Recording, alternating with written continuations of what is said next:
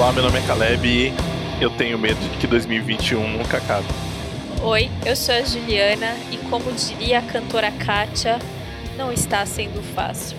Oi, meu nome é Luana e chega carnaval, mas Natal que é bom não chega nunca. e você está escutando? O nome do livro!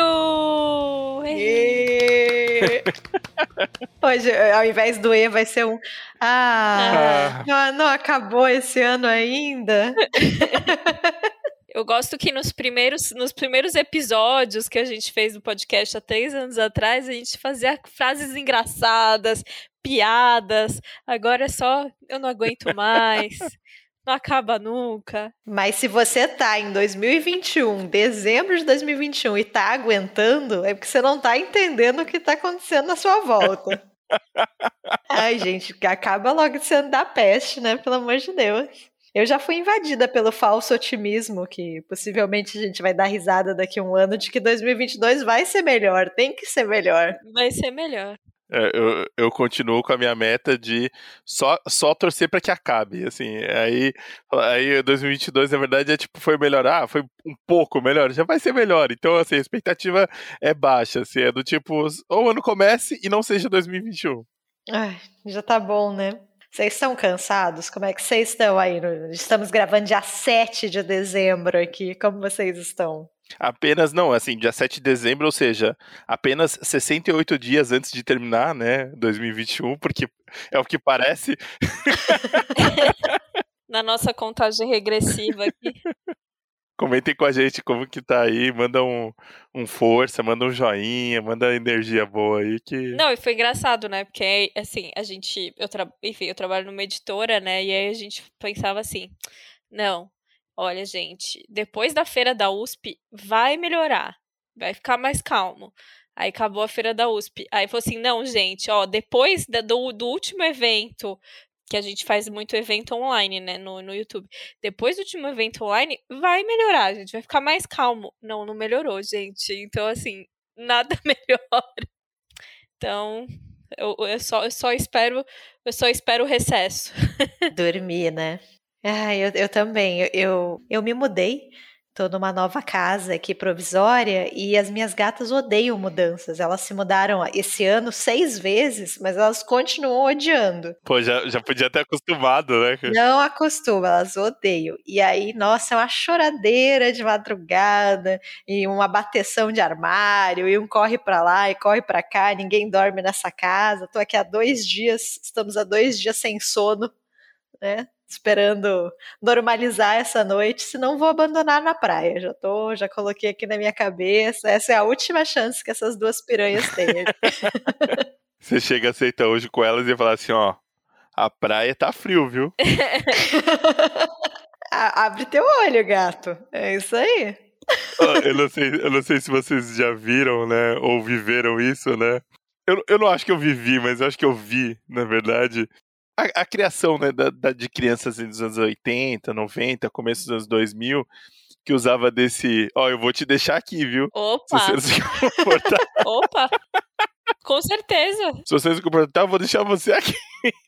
Uma vez, faz muito pouco tempo isso, eu tava com o Rafa na praia e tinha uma menininha, sabe, tipo, na, na, na cadeira da frente, assim, na praia endiabrada, correndo, indo para o mar, e a mãe não queria mais que ela fosse para o mar, elas queriam ir embora, mas a criança não voltava para a mesa, e tava uma discussão, e aí de repente essa menininha tava fugindo da mãe, e ela veio para nossa mesa e se escondeu, assim. E aí a mãe chegou e falou assim: Ó, oh, se você ficar aqui, o tio ali vai te roubar. e apontou para Rafael. e aí Rafael falou: Eu não vou, não. Não mete medo nessa criança me usando, não. Não vou roubar ninguém. o melhor é: Eu não vou, não. a minha tia conta uma história que a minha irmã ela era muito birrenta, né? Quando pequena. Ainda é um pouco, mas enfim. E aí ela, ela tava, tipo, sabe, no mercado. Ela tava no mercado, tipo, e, e queria muito alguma coisa, começou a fazer birra. E aí a minha tia, tipo, ela, sabe, aquela birra de criança, começou a chorar. Aí a minha tia se afastou e, e se escondeu atrás, tipo, da gôndola. Aí ela olhou, quando ela percebeu, se viu sozinha, Ela, aí ela começou a chorar de verdade, deses, desespero. Aí a minha tia voltou e falou: se você continuar assim, eu te deixo aqui. Meu Deus, educação pelo terror. e o velho do saco? Porra! Se a gente fizesse malcriação, o velho do saco ia levar a gente embora. E depois disso teve a evolução que era a Kombi dos palhaços. Meu Deus. Não, essa nunca rolou. Não? Nossa, Kombi dos palhaços, gente. Roubava órgão da criança. Não? Eles, eles passavam assim na frente das escolas, via criança que tava meio sozinha, catava as crianças. Não, não tem essa lenda urbana? Não, não. O que eu lembro, o que eu lembro de difundido nesse sentido era meio para tomar cuidado, porque se ouvia choro de criança perto de caçamba. E aí, quando você ia ver, tinha alguém lá, e aí essa pessoa te sequestrava e roubava seus órgãos. Não, na minha infância, eu nem sabia o que era um órgão, gente. Eu acho que a educação de vocês foi pior que a minha. na minha infância, só tinha a lenda dos adesivos com drogas. Ah. O chiclete, aham. Uhum. Que eles distribuíam adesivos que tinham alguma substância ali, o chiclete, e aí eu viciavam as crianças para formar o seu público consumidor. Você vê que chama estratégia capitalista aí por trás. Sim, é aquelas tatuagem temporária, né, de chiclete, aí falava que não podia fazer. Isso, isso. Exatamente. Provavelmente foi alguma mãe que não queria que o filho fizesse tatuagem temporária. Certeza. Foi, foi, foi daí que surgiu. É porque depois não saía, né? Não tomar, a criança não tomar banho. Não tomar banho, aí ficava três meses com aquela tatuagem lá. Então, o tema desse episódio são livros macabros, é isso? Porque essas histórias aqui, elas estão assim, né? Tá, tá torcendo sangue aqui. O clima, o clima de alegria, né? Descontração aqui pegou forte, né? A gente já tá no clima natalino, né? Final de ano, esse, esse é o nosso ideal de clima natalino aqui. Uhum. Crianças sendo sequestradas para roubarem os órgãos. E gangue do palhaço. Mas enfim, não é sobre nada disso o episódio de hoje, né? É, há muito tempo atrás, acho que ainda no, no em 2020 ainda, no começo da pandemia, a gente fez um episódio citando livros pouco conhecidos. É, a gente fez uma lista, a lista, eu fui ver a lista, a lista é bem legal dos livros, então recomendo aqui o, o, o episódio para quem, quem ainda não ouviu. E aí a gente resolveu fazer a parte 2 desse episódio, é lógico que o que é pouco conhecido ou não é baseado inteiramente na nossa opinião, né? Sim. Então acho importante que tenha essa, essa ressalva aí, esse, essa classificação, que é o que vale, na verdade, né? Enfim, para você que, se por acaso estiver ouvindo o nosso episódio agora, enfim, seja bem-vindo, né? Mas aqui a gente decide o que, que, gente, o que, que é bom, o que, que não é, o que, que é conhecido, o que, que não é, baseado em critérios profundos. como o Caleb já deixou claro, né, baseado em critérios pessoais e absolutamente questionáveis, livros pouco conhecidos ou livros que nós gostaríamos que outras pessoas conhecessem mais. Né, que estamos aqui sozinhos, sem ter com quem discutir, sem ter com quem conversar. Acho que é um bom critério também. Que livro que vocês adoram, que vocês não encontram companhia para o debate? É um bom subtítulo esse. Quem começa? Eu começo. Então vai, Caleb. É, eu vou falar de um livro aqui que eu acho que talvez, eu não sei se eu já falei ou não, não olhei na nossa lista mágica, peço desculpa, mas quero ficar na ilusão de que eu não falei, né? Porque senão, né, senão eu já falei, então ele já é um livro conhecido, né, brincadeira, que é o B92, Rádio Guerrilha, Rock Resistência em Belgrado, do Matthew Collin. É, é um livro que saiu por uma editora chamada Barracuda. Os dois livros meus hoje é do tipo galera, se vira aí, faz o corre, porque é, talvez não sejam tão fáceis, mas eu garanto que vai valer a pena. Esse, esse, esse rock resistência, ele fala de um momento que eu, que eu confesso que eu me interesso, mas é um momento tão complicado na nossa história que eu acho que ele pega ali o finalzinho, né? Ainda quando existe a Iugoslávia, é, a queda do muro de Berlim e, e, consequência disso, né, as, as repúblicas soviéticas, né, que começam a, a, a ficar independentes é, e até o começo dos anos 2000, até 2004, 2005, né, um pouco de história que não, não é, não pedida aqui, mas é, eles começam a falar da Iugoslávia, né? Não sei se, se as pessoas são jovens aqui ainda, mas a Iugoslávia ela, ela foi um, uma força muito grande, né? É, ela é uma união de que de hoje que países que são independentes é, e povos que não necessariamente se gostavam ali é, nesse, nesse país, enfim, que foi antes um, há muito tempo um império e fazia parte ali da União Soviética, né? É, a Iugoslávia, é, ela era composta de, de algumas, né, de algumas é, repúblicas, hoje repúblicas, né, mas que não eram como Eslovênia, Croácia, é, Macedônia, né, atual Macedônia do Norte, Bósnia e Herzegovina, é, Kosovo, é, até tem um pouco, não necessariamente não é um país, porque é um é o próprio país, mas tem um povo, né, também da Albânia ali, é, Sérvia, Montenegro, enfim. É, então, o que, que acontece? Esse livro aqui, o, o, o, o Rádio Guerrilha, ele vai falar dessa rádio. Essa rádio B92, ela surge ali no começo, no final dos anos 90, no começo dos anos 90, e é uma dessas rádios não independentes, né? Porque ela podia, por uma, pelo menos nesse começo, ela podia atuar é, e que e que de certa forma era um pouco essa liberdade né, que, que surge ali com a queda do muro de Berlim e com o fim da União Soviética, né, essa coisa meio é, essa abertura para o mundo, né? E aí que acontece? Só que assim, ao mesmo tempo eles começam a tocar um rock que não existe, que não tocava antes, então tem um pouco dessa efervescência do grunge, do underground ali do final do meio dos anos 80, e é meio fascinante porque é, essa rádio, ela acaba sendo um um refúgio, né? Um refúgio para as pessoas, para ouvir uma voz um pouco diferente. Por quê? Porque tem as questões políticas aí, e, e aí a gente passa desde o começo, né?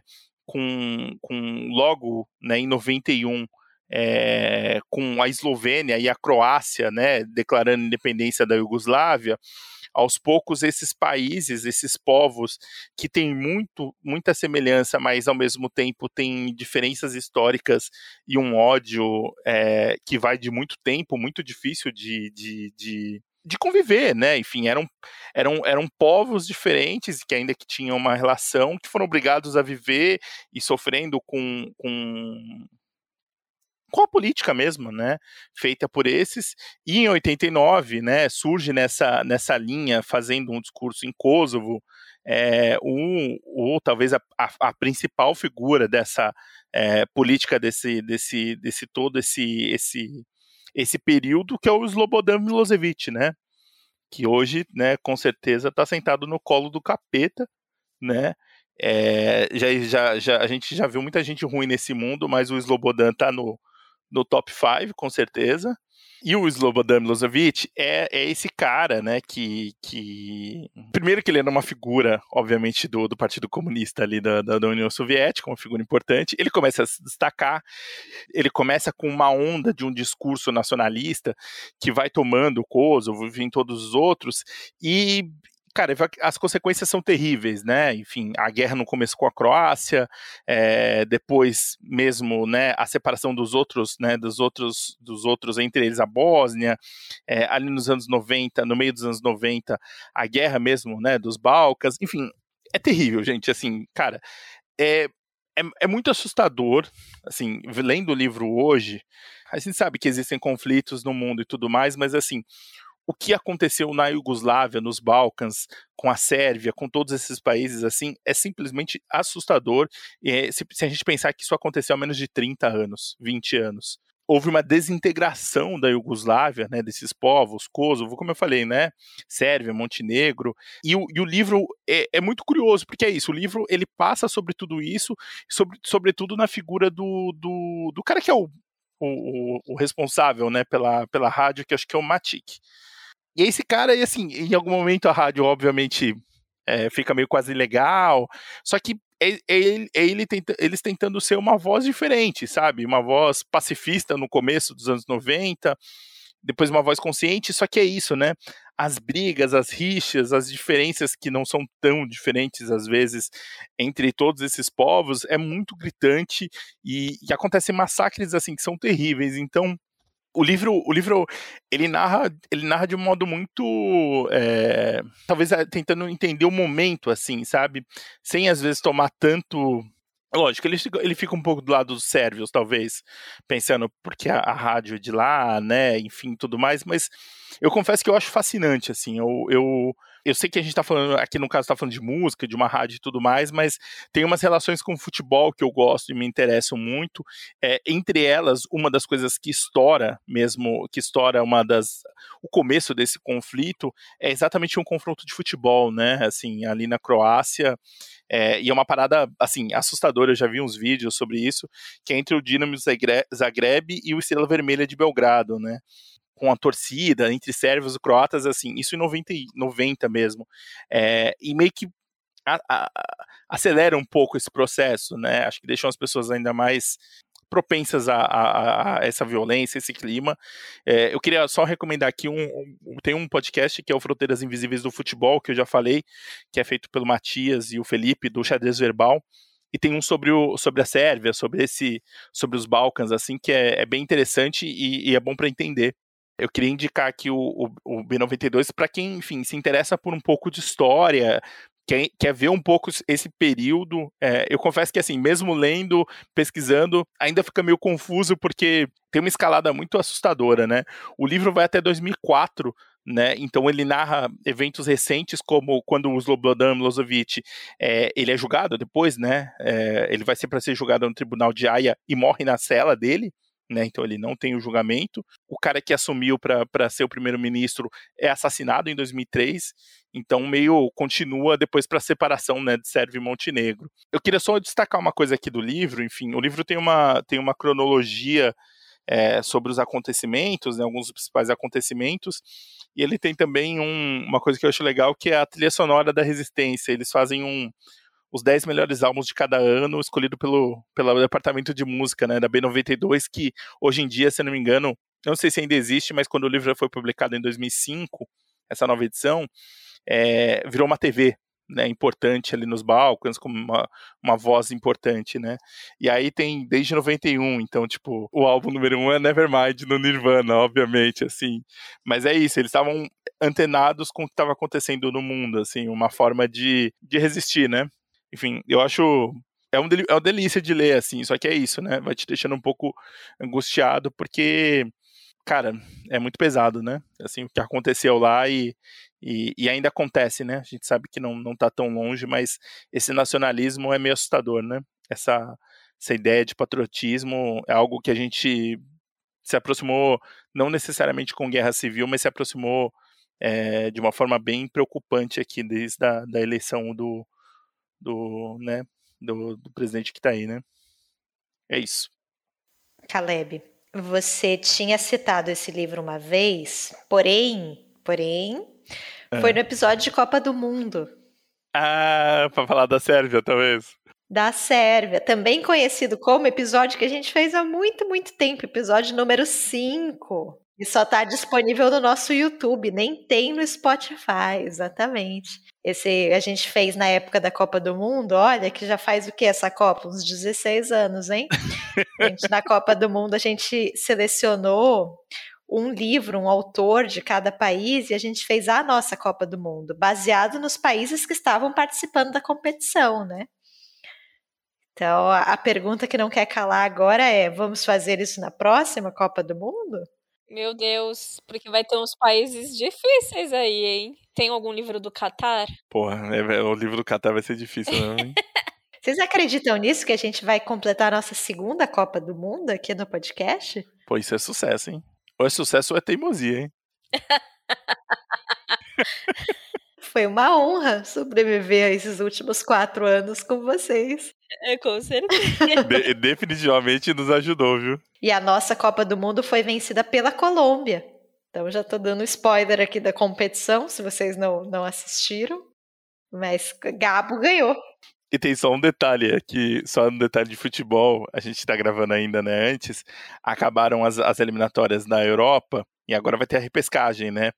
É, Portugal jogava em casa para ter um empate e se classificar direto para a Copa do Mundo. Jogou contra a Sérvia, perdeu de 2 a 1 a Sérvia se classificou. Portugal vai para a repescagem, pode pegar a Itália, então talvez só dê Portugal ou Itália na, na Copa. E seria bem mais fácil escolher livro, né? É, exatamente. Não, assim seria bem mais fácil, mas a Sérvia já garantiu mais um ano aí, então a gente vai ter que, ter que rebolar. Eu sei um livro de um autor sérvio, mas eu ainda não li. Não, então guarda aí pra você. Já guarda. coloca aí na meta de 93 livros 2022, Ju. Desse ano não passa. Quem que vai falar agora? Posso ir, Ju? Pode ir, pode ir, pode ir. Eu escolhi falar sobre um autor que é muito conhecido, mas um livro dele que eu acho que não é tão comentado. Então eu acho que, que vale aqui, que eu estou dentro das regras, baseado que em mim mesma, né, nesta fonte aqui indubitável de sabedoria, eu vou falar sobre as pálidas colinas de Nagasaki, do Kazuo Ishiguro. Ishiguro, vencedor do Prêmio Nobel, sempre citado na história deste podcast aqui. A gente já falou muito dos vestígios do dia, do gigante enterrado.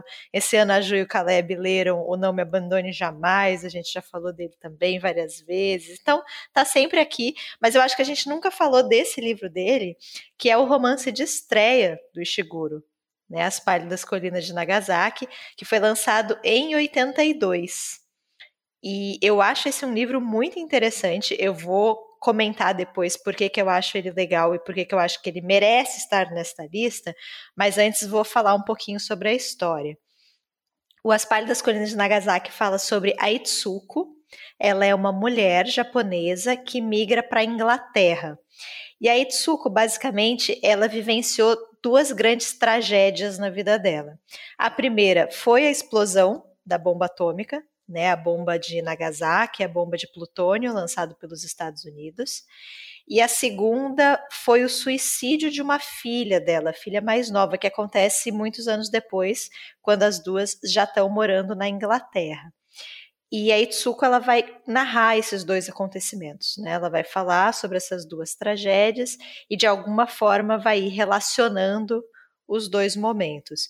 Então o livro ele tem esses dois arcos narrativos, né? Essa linha do arco de Nagasaki e a linha da Inglaterra. No arco de Nagasaki, a Itsuko tem uma amiga que é a Michiko, e essa moça tem uma filha pequena. Eu acho que o Ishiguro ele é muito hábil em retratar Nagasaki, em falar sobre a cidade ele não fala exatamente sobre o momento da explosão da bomba, mas ele fala sobre os anos seguintes, como foi para essa população viver naquele lugar. A gente sabe, né, que nada foi tão destrutivo quanto o poder das bombas, né? Morreram 30 mil pessoas instantaneamente, outras 30 mil só no primeiro ano, em decorrência do envenenamento radioativo. Muitas outras tiveram sequelas, doenças, câncer. Então é uma população que vive o tempo todo com a morte, com o luto, com a perda. Mas além disso, eles vivem em uma cidade destruída né? Então o Ishiguro fala sobre isso, sobre as crateras né, das bombas, não das bombas atômicas, mas das bombas. A cidade foi bombardeada antes disso, né? Então essas crateras que enchem de água por causa das chuvas. Então é uma cidade cheia de mosquito, uma cidade muito quente. As pessoas não têm o que comer, elas vivem ali de forma é, muito, muito precária, uma cidade de mulheres, uma cidade de muitas mulheres, porque os homens morreram na guerra. Então é um cenário muito desolador, assim, de pessoas que não têm nenhuma perspectiva é, de futuro ou de fuga, né? E nesse lugar caótico existe essa moça que tem uma filha pequena e ela é uma péssima mãe. Né? Essa menina passa o dia inteiro correndo pelas ruínas de Nagasaki, sem atenção, sem cuidado, não vai na escola. E a gente fica muito agoniado com isso, né? Com essa mãe tão relapsa, mas ao mesmo tempo, como que ela seria uma boa mãe, né? Como que alguém que passou por tudo que ela passou, vivenciou o horror da bomba, como ela ainda iria conseguir construir laços, manter a sua família, né? ela, ela é a mãe possível, assim, ela, ela tem ali os próprios traumas para lidar. Então, ela não consegue, por exemplo, deixar de olhar para a filha e pensar que seria muito mais fácil se essa menina não existisse, né? Se ela não estivesse sozinha. Então é uma relação ali muito triste e muito complexa. É como se o evento da bomba se desdobrasse, né? Ele fosse ecoando ali em diferentes momentos. Eu acho que ele retrata muito bem esse caos mesmo, essa, essa tristeza dessa cidade num pós-guerra. E aí a gente tem esse segundo arco narrativo que se passa na Inglaterra fala sobre a Itsuko que perdeu a filha, né, que se suicidou, e também é um arco totalmente centrado em uma relação de mãe e filha. Então é uma história que trabalha muito com, com esse tipo de relação, né? A Itsuko tentou ser uma mãe melhor, né? Dar mais atenção para a filha, mas mesmo assim a menina tomou essa decisão, né? De se matar. Então ela fica o tempo todo pensando do que ela poderia ter feito. Será que alguma decisão que ela tomou ao longo da vida influenciou naquela escolha? Então, essas duas histórias, elas se espelham muito, né? A história dessas duas mães com as suas filhas. E aí a narrativa tem um jogo ali, em algum momento as duas personagens começam a se confundir, a gente até fica se questionando, será que não é a mesma personagem? Mas eu particularmente acho que não, eu acho que é o Ishiguro brincando muito com a questão da memória, né? Essa personagem mais velha narrando os fatos passados, então ela já não tem mais muita certeza, ela se confunde. E esse é um tema muito central para o Ishiguro, né? A memória. Eu acho que algum tempo atrás acho que o Caleb falou isso, né? A memória é muito importante para ele, como que a gente lembra das coisas, né? O que a gente lembra, como que a gente lembra e como a gente vai ressignificando o passado a partir do que a gente está vivendo no presente. Então, é muito legal, e é por isso que eu acho que esse livro deveria ser mais comentado, como no livro de estreia do autor, os temas que são importantes para ele já estão ali. Ainda tem ali alguma coisa mais imatura em relação à forma, ele ainda está experimentando algumas coisas, mas essa questão da memória já está muito presente. E eu acho que é um livro muito legal também, porque é um dos únicos livros do Ishiguro que se passam no Japão. Né? O Ishiguro, para quem não sabe, ele nasceu em Nagasaki, então, quando ele escreve esse livro, ele está falando sobre a cidade natal dele, né? Mas ele se muda de Nagasaki com a família aos cinco anos de idade. E aí ele vai morar na Inglaterra. Né? Ele cresce lá, ele escreve em inglês, ele é um cidadão inglês, né? Gente, ele escreve sobre mordomos, sobre internatos, então assim, eu acho que ele está muito dentro ali de uma literatura inglesa. Mas ele tem essa história, né? Ele é um migrante, tem a história da família. Então, eu acho que nesse, nesse livro ele trabalha muito isso, né? A questão desse trauma da população japonesa. E isso é raro na, na, nos livros do Ishiguro. Ele tem só dois livros que são ambientados no Japão, que curiosamente são os dois primeiros, que é esse As Pálidas Colinas de Nagasaki, e o segundo, que é um artista do mundo flutuante. Então, eu acho bem curioso também por conta disso, né, por serem livros que se passam no Japão. É um livro, como todos os do Ishiguro, muito triste, mas eu acho um livro muito bom. Assim, eu acho um livro de estreia muito impactante. É, principalmente essa questão dele falar sobre essa cidade, né? A cidade ali quase como um personagem mesmo do livro. Eu acho que me impressionou bastante esse Japão no pós-guerra e todas as mudanças que vão vir a partir daí, né? A presença dos estrangeiros no Japão, a ocupação, os Estados Unidos, as mudanças, né, de valores culturais. Então eu acho que é um livro bacana também para perceber isso. Aqui no Brasil, esse livro. Talvez isso explique um pouco também por que a gente não fala tanto do, do As Pálidas Colinas, mas ele foi publicado pela Rocco há muito tempo. A primeira publicação da Rocco que eu achei foi em 88. E ele não foi reeditado pela companhia. Atualmente, né, a companhia que publica os livros do Ishiguro, afinal, a casa oficial do Prêmio Nobel né, no Brasil, a companhia já republicou quase toda a obra do Ishiguro. Se eu não me engano, assim, de cabeça, eu acho que só faltam dois. Mas esse é um livro que ela ainda não publicou, então ele está fora de catálogo. Mas dá para encontrar em sebo, dá para encontrar o e-book também. Eu li pelo e-book. Então fica aqui a recomendação, assim, se vocês gostam do Ishiguro, eu acho que é um bom livro assim para para entender. É muito fascinante para mim ler livro de estreia do autor. Assim, eu acho que você já identifica ali muitas das características, sabe, que ele, que ele vai levar adiante, que ele vai refinar, e, e eu acho que. Enfim, a gente já falou muito do Ishiguro, né? Eu acho ele um autor brilhante, então para mim é muito interessante ver o primeiro trabalho dele. É isso. Eu, eu encontrei esse livro da Rocco. Eu tenho ele aqui também, esse de 88. É, só falar que, né, a companhia, pô, afinal o seu Schwartz foi lá ver o prêmio Nobel lá em Estocolmo, né? Chama ele de Ish, né? Não é Ishiguro, é Ish. Pô, podia, podia lançar essa edição aí. Quando ele saiu pela Rocco, ele tinha outro nome, inclusive. É, eu ia falar isso. Uma pálida visão dos montes, isso. Isso. Você começou a falar, eu falei, nossa, que estranho, tem um livro parecido aqui. A edição que eu li do e-book, eu acho que é uma edição de Portugal, da Don Quixote, se eu não me engano. Não, lembro agora, mas era uma edição portuguesa. E aí tinha os dois títulos. As Pálidas Colhidas de Nagasaki ou Uma Pálida Visão dos Montes. Então... Escolhe o seu aí. mas é o, é o mesmo romance. Ju, qual que é o seu? Bom, é, não tô querendo fazer comparação aqui, mas vou puxar o gancho de porque é um livro de estreia que eu vou falar. É, é uma autora jovem, né? Ela só tem três livros lançados. Mas eu acho que o primeiro é o melhor livro dela. Quer dizer, eu não li o terceiro livro, né? Mas enfim, do outro livro, assim, o primeiro livro dela eu gosto muito mais, que é o Teta Racional da Giovanna Madalosso, né?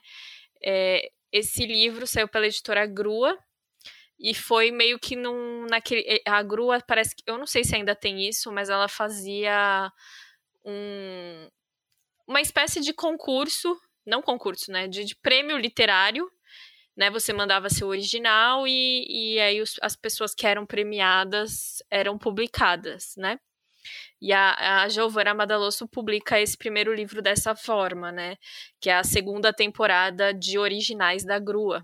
E aí é um livro de contos da Giovanna, é, que ela ficou muito mais famosa, acho que a partir do seu segundo livro, que é o Tudo Pode Ser Roubado, que saiu pela Todavia, e atualmente ela foi até indicada alguns prêmios pelo Hotel Tóquio, que está sendo bem elogiado até. O Tudo Pode Ser Roubado eu acho um livro divertido, mas é totalmente diferente do Teta Racional. Assim, muda totalmente, assim, até acho que o jeito de narrar, assim, eu fiquei bem impressionada quando eu li. É, eu não sei, talvez esse o Teta Racional fosse um, é, seja um livro mais cru, seja um livro menos lapidado, mas ele tem muitas qualidades, ele tem. Ela tem. Eu acho que ela tá mais afiada em comparação, por exemplo, ao, ao Tudo Pode Ser Roubado, assim, por isso que eu comentei que eu prefiro o Teta Racional. Teta Racional é, é um dos contos, né? O, o, o título vem de um dos contos. O livro tem 120 páginas, ele ainda está disponível, mas de fato eu acho que é não é um livro tão, tão lido dela. E assim, eu acho que um dos principais temas que ela traz, assim, tem outras temáticas, mas ela fala muito sobre a questão da maternidade, né? Então tem acho que três, três contos que falam explicitamente disso, e dois dele fa falam sobre puerpério, né? Que é justamente logo aquele, aquele logo depois que a mãe, a mãe acaba de ter o filho, né? Então essa questão da solidão, aquela questão do o que eu tô fazendo, será que eu tô certa, será que eu tô errada, que deve ser um, uma coisa desesperadora. É, é, esse momento que, enfim, você precisa de ajuda, mas às vezes você não tem essa ajuda, você, enfim, você não tem o pai do seu lado, você não tem uma família perto de você, e um dos contos, que é o primeiro, inclusive, que é o XY, XX, XY, fala um pouco sobre isso, né? Que é essa meio que acaba, acaba sendo uma gravidez acidental que vira uma gravidez independente, porque o cara simplesmente some. E aí vai falando sobre justamente dessa solidão e dessa. Porque é isso, né? A gravidez acaba que é também você vai pular no abismo, né? Você vai pro desconhecido, né? Por mais que você leia sobre, que você é uma vida que tá ali na tua mão, então, tipo, eu acho que não tem muito como você se preparar para aquilo, sabe? Você pode se cercar de algumas, algumas coisas, mas enfim, você tem que estar tá aberto para o imprevisível e tudo mais. E, e o Teta Racional já fala sobre essa mulher que é uma publicitária, ela já tem o bebê é um bebê de meses e ela tem que voltar para a agência de publicidade, né? Mas ela ainda amamenta, então tem essa questão da amamentação e do chefe. Então, essa questão da mulher, quando volta para o mercado de trabalho, é, tem, tem essa série de desafios, né? De, de tentar manter o emprego, porque né, precisa desse emprego, muita, né, na grande maioria das vezes, mas precisa também cuidar da criança, então tem esse dilema. Mas também tem outros contos, né? Então é um livro que vai falar muito sobre essa vida na, na cidade, né? E essa solidão que você tem na cidade, e, e quais são as consequências disso, para que lado você pode ir, né? É, formas de como quais são as formas de se divertir ou quais são as formas de se perder, né? que aí tem um, um deles que chama, se não me engano, a Paraguaia, que são duas amigas que eram muito próximas e elas de, de, assim, e meio que as duas queriam ser atrizes, enfim, queriam seguir a mesma carreira, não lembro se eram atrizes. E ficam um tempo sem se encontrar, e aí uma consegue, né, levar adiante a carreira e a outra não, e aí fica aquela coisa meio de sentimentos né, não resolvidos entre as duas e quando elas se encontram, elas tentam é, resolver isso ou não. E tem um conto que é muito pesado, assim, muito forte, que é o Roleta Russa, né? Enfim, eu não sabia dessa prática, mas depois eu fui ler sobre e até depois saiu uma matéria no Fantástico, assim, enfim, é uma prática bastante bastante difundida em alguns, em, algum, em alguns círculos, né? Que são essas festas em que é convidada uma pessoa que tem o vírus do HIV, né? E ninguém sabe quem é, né? A sorte que a pessoa que convidou. E as pessoas transam sem camisinha, né? Normalmente isso é mais entre homens gays que acontece. E então aí, aí, e aí o conto é contado a partir dessa, dessa travesti que é a roleta russa. É bem pesado, assim, é bem. Então, é, eu acho que é isso, assim. Eu acho que é um livro, esse primeiro livro, e ela toma muito. Ela tem muitos ímpetos de coragem, né? De, tipo, de retratar algumas coisas bem delicadas, sabe? E sem cair em algum tipo de preconceito, assim, eu não lembro de, de, de, de ter me escandalizado com nada nesse sentido. Acho que até pode valer uma releitura aí, mas eu não li faz tanto tempo assim.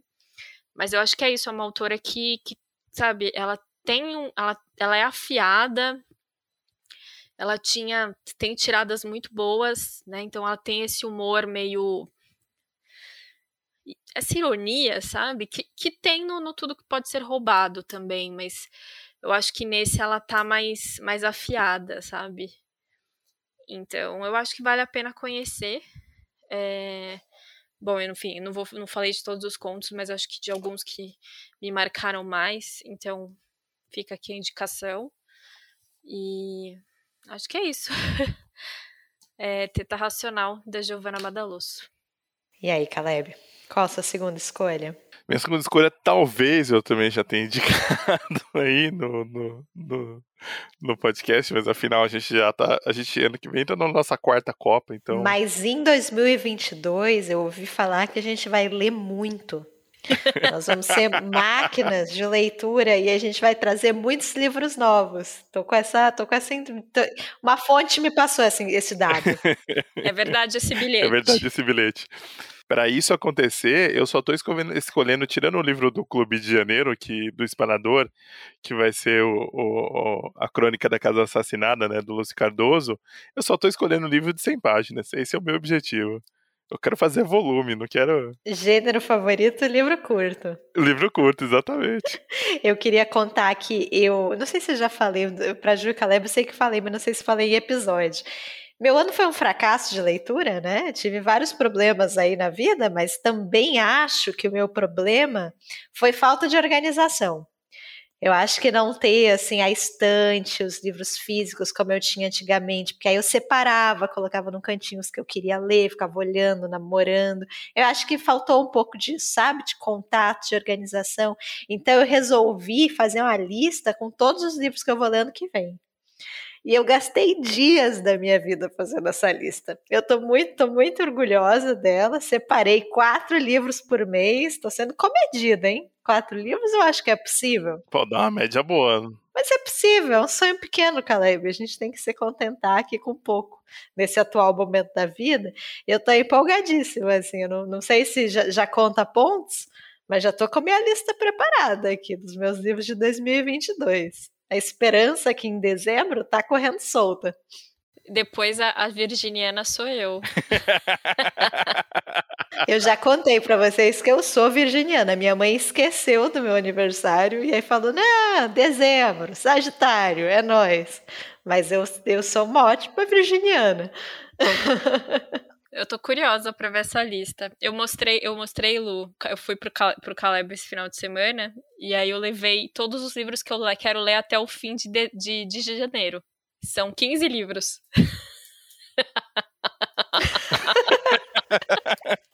sem, sem detalhe, detalhe. Além da, da, crônica da casa assassinada dos Cardoso, como eu falei, a Juliana comprou, a gente comprou o um quadrinho chamado Berlim, da Veneta. Que tem 40 páginas, né? isso, isso. 40 vezes 20, assim. Ele é um calhamaço, assim, gigante.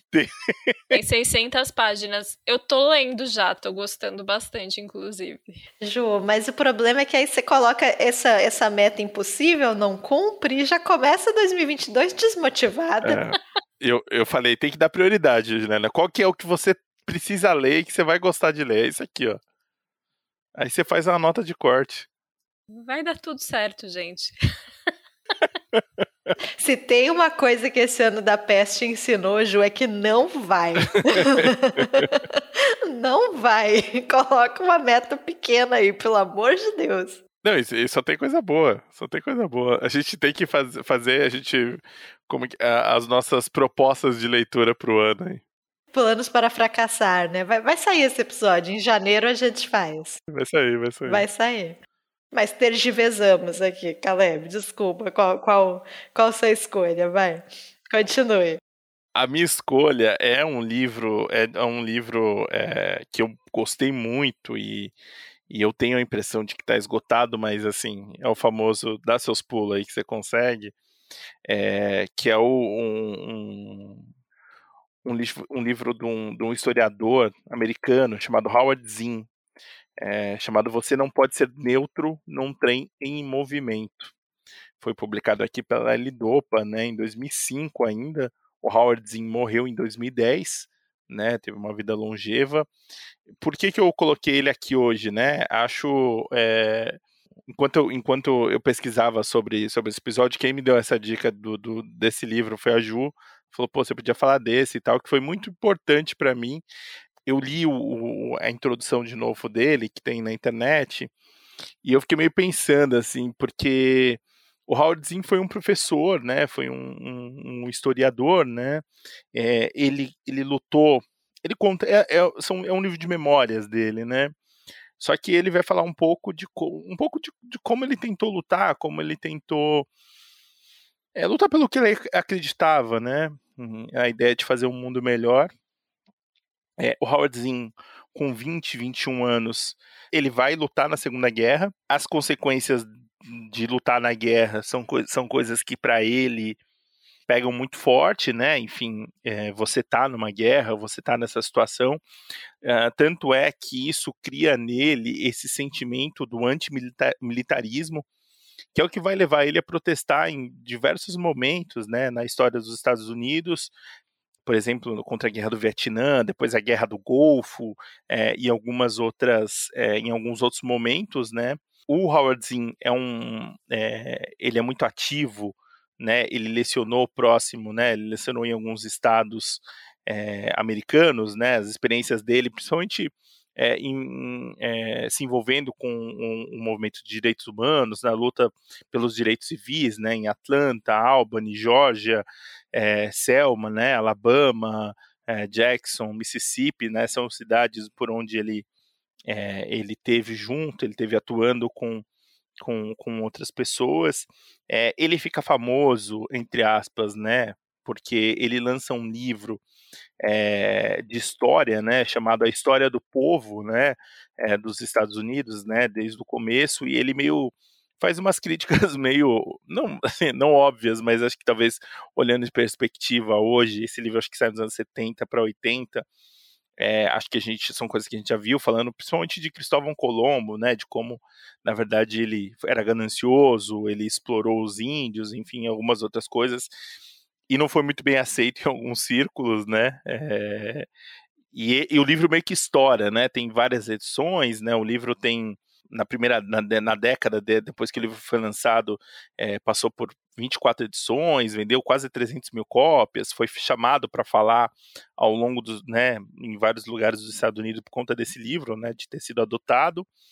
É, e o livro, né, esse livro que mais especificamente que eu estou falando, é, ele vai falar dessa experiência dele, né?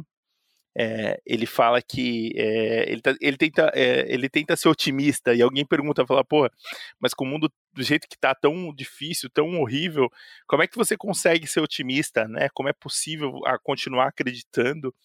E, e ele fala muito dessa ideia de você tentar lutar pelo que você acredita, né? E é um, é um livro. É, ele, ele é cativante, assim, não só por, por, por dar esse panorama, é, um pouco dessa história é, dos Estados Unidos, né, passando por esses, esses eventos, vamos dizer assim, mais famosos, né, mas principalmente porque essa ideia de como, como a gente pode às vezes começar a lutar, né? Muito engraçado que ele está dando, é, ele entre as muitas vezes que ele foi preso, né, por conta dos, né, dos protestos e tudo mais, ele é, ele é chamado para depor e ele está dando uma aula sobre não é anarquismo, né, mas assim meio do tipo de você se rebelar ao sistema, né? Enfim, de você é, nesse sentido, e tipo, era justo na aula, e aí ele dá aula e vai preso, né? E eu achei engraçado, né? Ele falou, pô, eu não podia estar dando uma aula sobre desobediência civil, era isso que eu tava querendo lembrar. É, enquanto eu precisava ir pro, pro juiz, né? Enfim, ir lá, né? Enfim, e tudo mais, assim.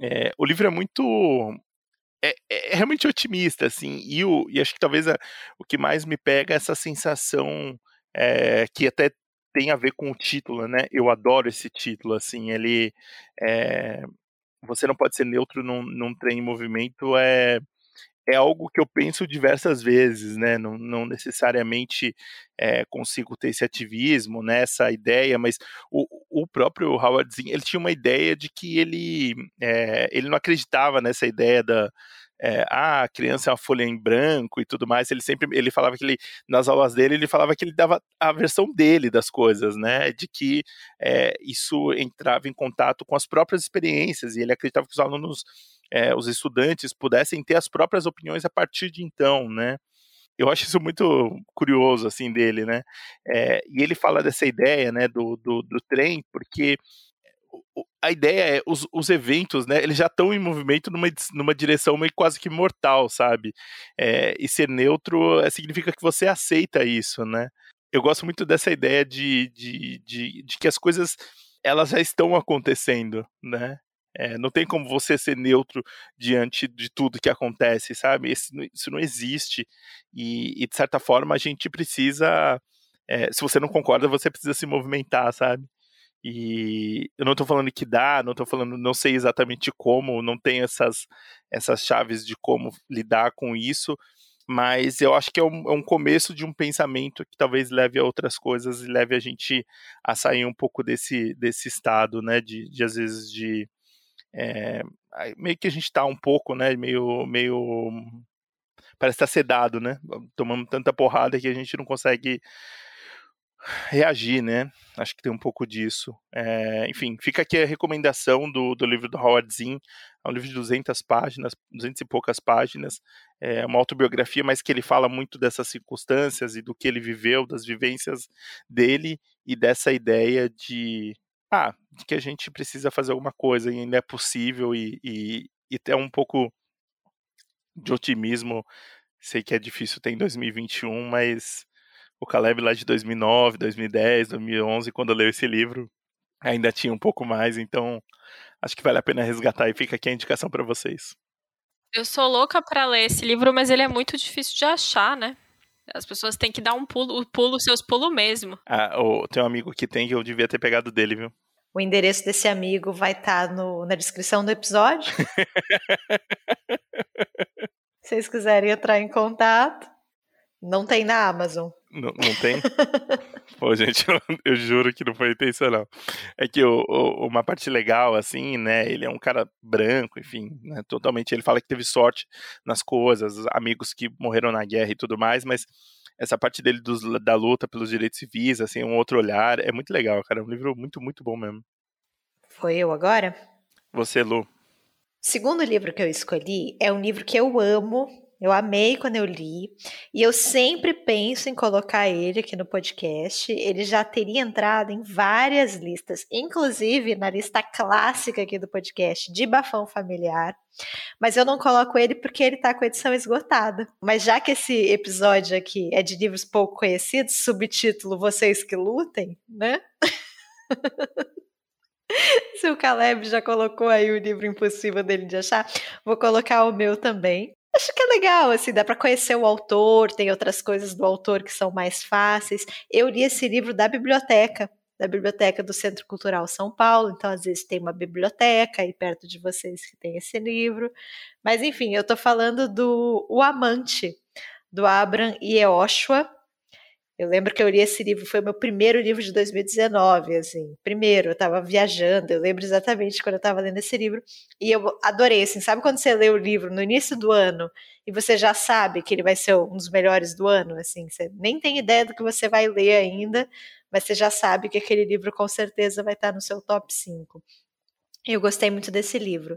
Ele é um bafão familiar clássico, porque envolve um triângulo amoroso, então, como o próprio título sugere, né, a gente tem três personagens no livro, que é o Adam, a Ásia e o Gabriel. Gabriel, o amante. Né? Então, temos um marido, uma esposa e um amante. Mas o curioso aqui é que esse amante, ele é arranjado pelo marido. O marido, ele acredita que ele não consegue mais fazer a esposa feliz e ele quer que, ele, que ela seja feliz. Então ele traz essa pessoa para dentro de casa e assim não tem a ver com sexo ou só com sexo, é algo mais complexo assim, é, é, a possibilidade dela de ter um laço afetivo com alguém, sabe, de se aproximar, de ter algum tipo de vínculo, de ter uma companhia que ele acha que ele não pode mais proporcionar. Então, existe aí essa relação entre esses personagens, essa família que se cria bastante disfuncional. Só que aí tem uma guerra, né? Eu não citei ainda, mas o Yehoshua é um autor israelense, e a história de Israel é uma história de guerras, né, de conflitos sem fim. Então tem uma guerra que nesse caso é a guerra do Yom Kippur. E nesse momento da guerra, né, que se eu não me engano aconteceu em 73, o amante, né, o Gabriel, some, ele desaparece.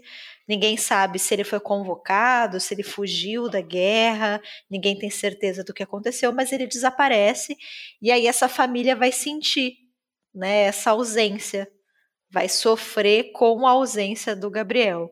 Então o livro vai se desenrolando a partir disso.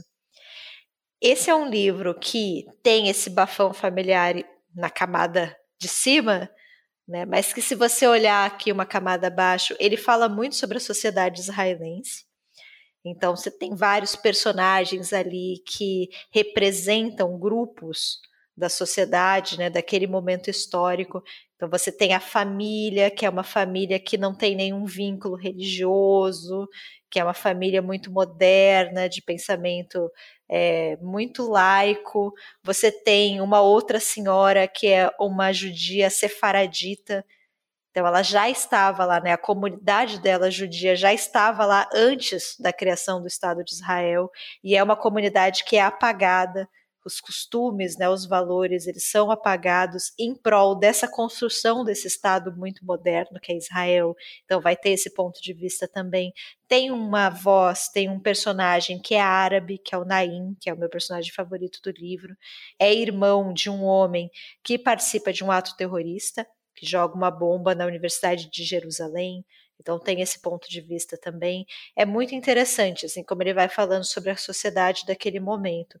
E eu me empolgo muito com esse livro. Uma das coisas que eu mais amo em literatura são vozes narrativas. Assim, eu acho que é muito raro um autor conseguir fazer isso bem. Acho que os autores que conseguem, eles são assim incríveis e excepcionais. E o Yosha faz isso. A gente tem no livro seis pontos de vista, se eu não me engano, são seis personagens que narram tem uma técnica aí de monólogo interior e são vozes muito bem construídas, né? Então você vai ter esses diferentes pontos de vista, você tem às vezes um mesmo acontecimento que é narrado por diferentes pessoas, isso também é muito interessante. Então assim, é um baita livro, é muito legal. Infelizmente, eu não li outro livro do Yeosho, aqui é a Maldição do Livro Único, então, não tenho nenhuma outra obra para indicar, a não ser este livro esgotadíssimo. Mas eu acho que vale a pena conhecer, assim, ele me lembra, eu acho que é impossível não comparar, para mim tem muitos pontos de encontro com a Caixa Preta, do Amos Oz, né, outro escritor israelense mais conhecido aqui no Brasil, que também tem um livro de bafão familiar, né, que é o A Caixa Preta, que a gente até já, já citou aqui no podcast outras vezes, mas que também tem essa, essa segunda camada, né, de falar muito sobre a sociedade, sobre os costumes, sobre aquele momento histórico. Então, não é exatamente este episódio aqui, mas se você gostou da Caixa Preta, acho que você também vai gostar do, do Amante, né, do Yehoshua. E é isso, assim, foi um livro que, que eu gostei muito de ter lido, me marcou bastante. Eu quero ler outros livros desse autor, vou, vou ver se na, na minha programação aqui de leituras de 2022 eu incluo aí um israelense. Mas é isso, infelizmente eu até já indiquei para algumas pessoas assim próximas, mas ele é realmente difícil de achar, assim. Eu acho que esse não tem e-book. Esse aqui realmente vai ser um desafio. Eu, a gente acha que os ouvintes precisam de desafios. Porque, assim, para ler livro bom você tem que merecer, entendeu? Não é assim. Vou lá na Amazon e compro. Não, você tem que ter um esforço, né? Tem que ter um garimpo aí, perseguir uns sebos, né? Dar uma procurada. A gente está aqui nessa vibe de episódio, né? De que só os merecedores vão ler esses livros incríveis. Acho que o Amante entra aí nessa, nessa categoria. Mas fica a recomendação de um autor israelense, então, o Abraham Yeshua o livro O Amante, que não é o da Marguerite Duras, né? Vamos deixar claro aqui, livros com o mesmo título. Dava um episódio, inclusive. Pô, é verdade.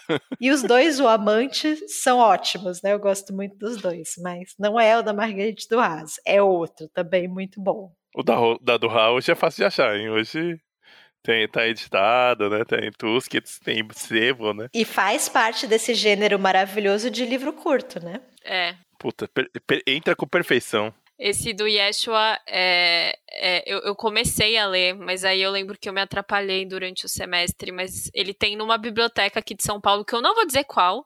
Se você mora em São Paulo e quiser procurar, vá, caça o tesouro aí.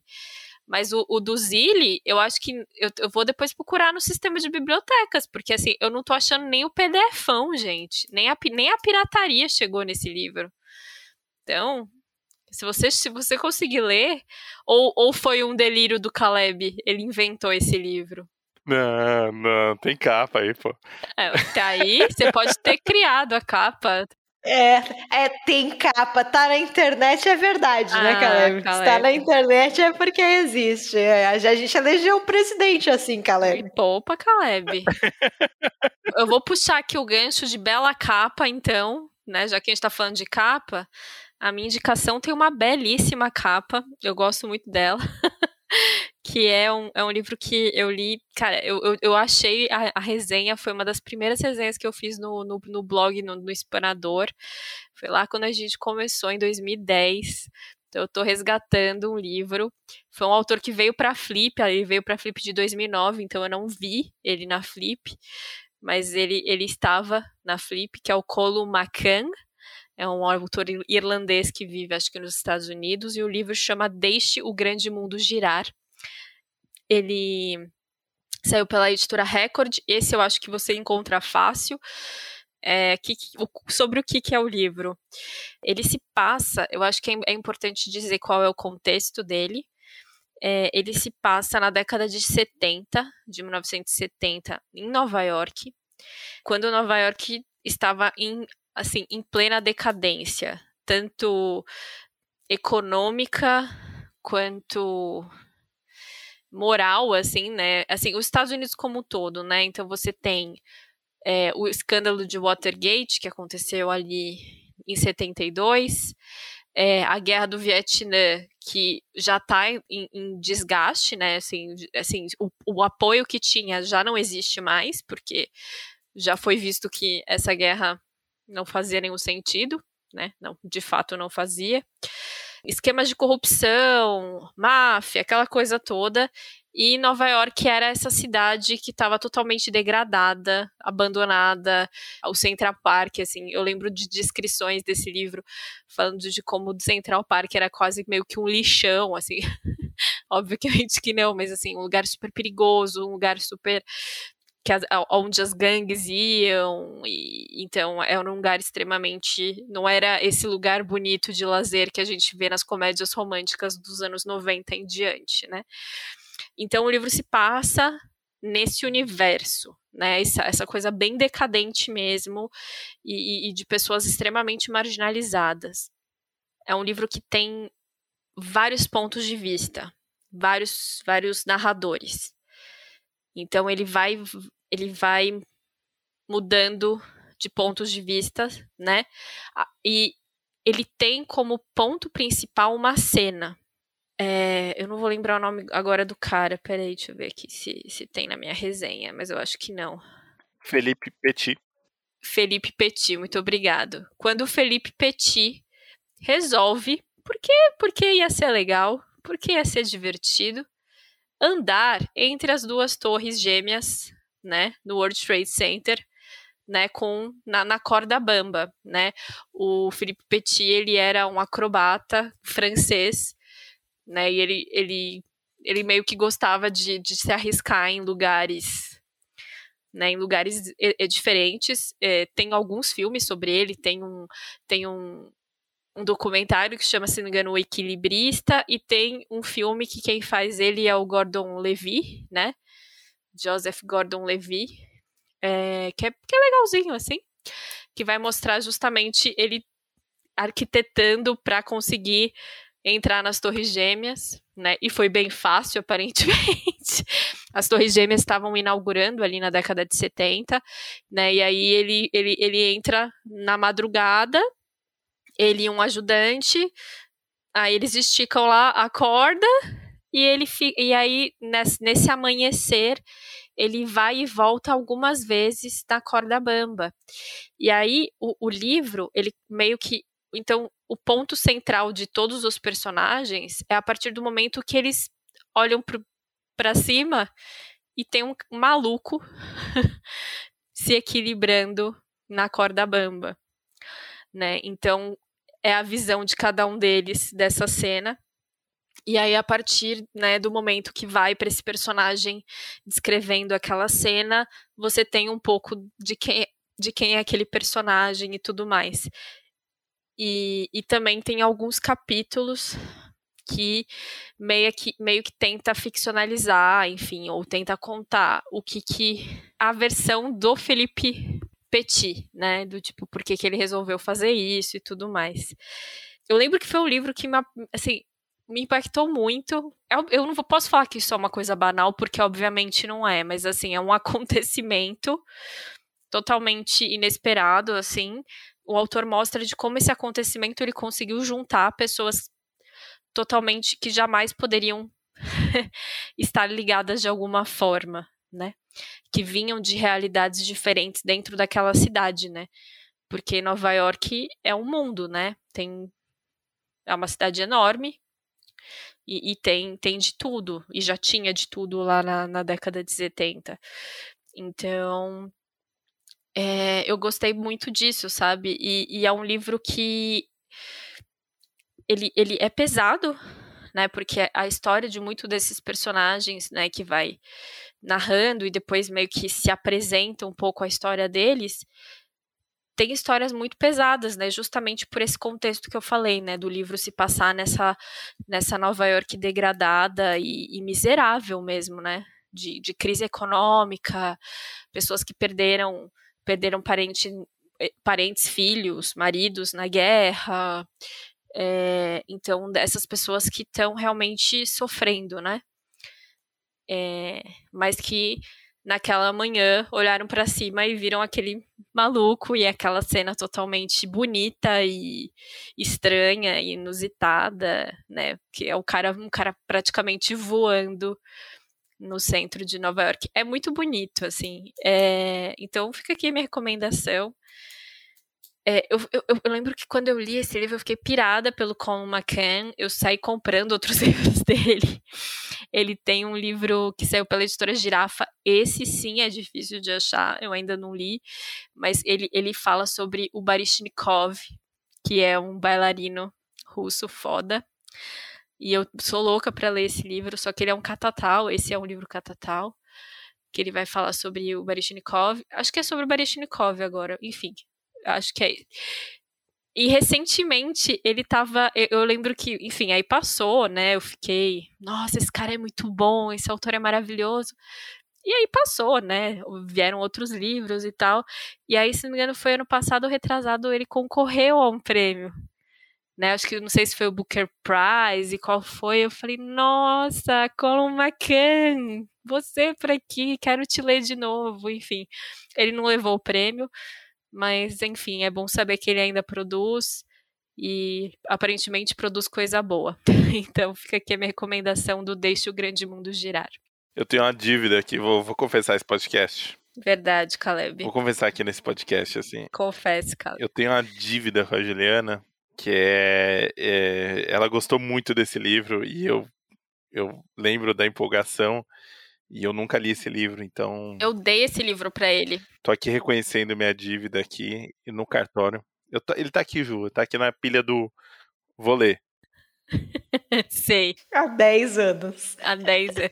Direto do túnel do tempo. Há tempo. O tempo é relativo, né? Tô aqui quase como no cartório testando a dívida, mas ela vai ser paga. Eu já fiquei empolgada aqui, já pensei, poxa, Irlanda não tá na minha lista, Ju me deu uma dica, mas não tem e-book, então é, é pré-requisito da minha lista, não, não, vou ler. Não tem? Ah, é 2010, né? Não devem fazer, não deviam fazer e-book em 2010, né? Que ele saiu em 2010. Podia fazer e-book retroativo, né? Pois é. Eu, eu acho incrível que as editoras não pensaram nisso antes ainda, né? Ainda não pensaram nisso. E se a gente fizer? Não, pior que a Juliana gostou muito desse.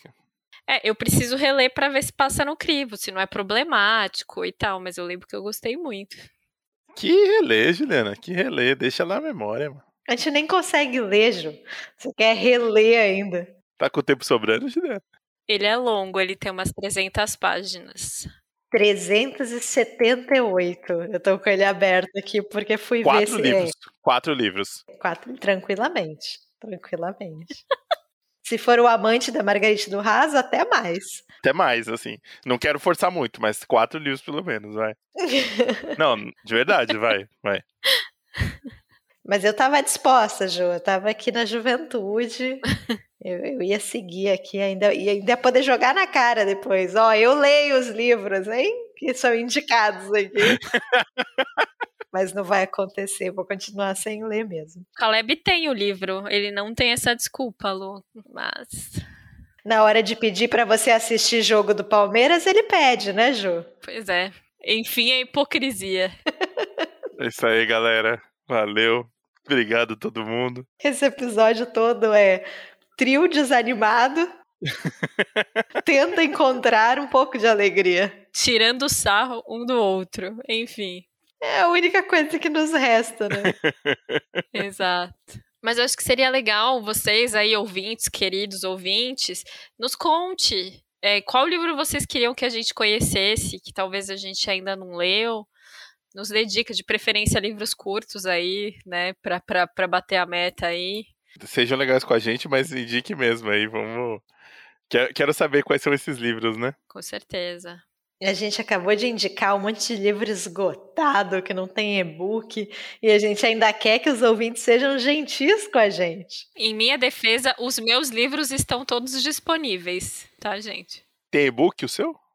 Não, não tem, mas tem o livro físico a 12 reais, Caleb. não, tudo bem. Só, só queria jogar essa informação aí. Mas o meu do Ishiguro, a companhia vai lançar ainda. Vocês aguardem que vai acontecer. Aí quando vocês verem, vocês vão falar: ah, já conheço esse livro. Exato. Entendeu? Eu tô aqui ajudando a espalhar a palavra do Ishiguro. É sempre um bom momento para trazer o Ishiguro pra lista, entendeu? É sempre uma desculpa aí. O meu não tem desculpa. é isso, né? É isso, gente. Estamos encerrando. Sobrevivam, se mantenham fortes. Daqui a pouco tá vindo melhores leituras do ano aí pra fechar com chave de ouro pra vocês. Isso, antes tem o episódio do Caleb, de aniversário do Caleb. Ah! Fez aniversário há quatro anos atrás, então tem esse episódio. Quero ver se a galera vai descobrir qual é o livro. E aí depois o Melhores Leituras, né? E aí Ó. 2021 é finito. Ó, se acabou no podcast já era, tá valendo já. Então é isso, gente. Até mais. Até mais. Tchau, tchau.